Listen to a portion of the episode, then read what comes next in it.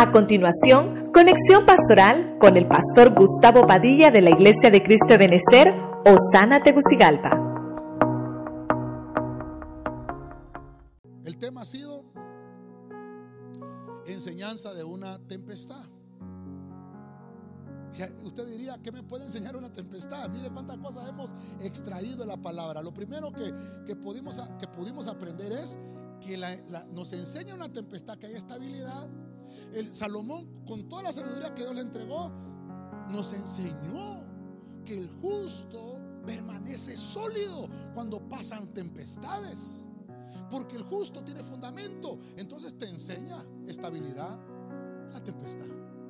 Vemos también entonces que nos enseña el salmista que lo que hace una tempestad es que Dios te pone a prueba. Viene Dios y dice, te voy a librar de la angustia. Pero necesito saber cómo estás de maduro. Necesito saber cómo estás, cómo has crecido. Y entonces envía una tempestad para ponernos a prueba. Entonces es necesario. En el punto 3 vimos, hermano, que la tempestad sirve para guiarnos. Porque dice la Biblia, hermano, que nuestra esperanza tiene que estar en Dios. Y lo que podemos aprender aquí en este libro de los Hechos, cuando Pablo está narrando, que dice que Pablo les había dicho que no fueran a ese lugar porque había una tempestad, pero no le hicieron caso. Ni el dueño del barco ni el capitán del barco. Sin embargo, había un ungido en ese barco. Y Dios guardó la integridad de ese ungido. Aunque los hombres hayan desobedecido, había un justo que sabía en quién tenía que poner su esperanza y sabía que Dios lo guiaba. Entonces Dios controló el destino de esa embarcación. Dice que no se podía ver el día ni la noche porque la tormenta era terrible. Entonces, Pablo aprovechó esa tempestad para predicarles el Evangelio a ellos y decirles, ¿se dan cuenta? Aún una tempestad nos tiene que enseñar que Dios tiene que ser nuestra guía. ¿Sabe quiénes eran los que guiaban a las embarcaciones en ese, en ese tiempo? Las estrellas. Y los capitanes se, guiaban por las estrellas. Pero ahí, hermano, Dios tapó el cielo en ese, en ese pasaje de los hechos para que ellos pusieran su guianza en Dios. Vemos el punto 4. Jonás, un profeta, un ministro de Dios, nos enseña que la tempestad le tuvo que enseñar obediencia. El mismo Jonás sabía que la tempestad había llegado por causa de su desobediencia. Y él les dijo, ¿saben qué? Échenme del barco y va a ver cómo todo va a volver a la calma. Entonces Jonás nos enseña que tenemos que obedecer en todo tiempo. No solo cuando hayan tempestades, no solo cuando hayan problemas.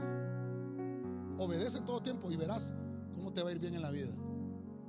El punto 5, ah, esto tan lindo, esto hermano, en el Salmo encontramos que el Señor dice que después de la gran tormenta, de la gran tempestad, de que haya sido sacudido, Dios nos da una palabra. Va a venir bonanza, va a venir prosperidad, vas a estar en un momento tranquilo y vas a empezar a disfrutar de la abundancia. Por eso es entonces que dice que Dios es el que Él te va a llevar al destino que Él ya te predestinó. El final de una tempestad es el comienzo de una prosperidad. Qué lindo. En el punto 6, Isaías, el profeta, nos enseña, Dios es nuestro amparo.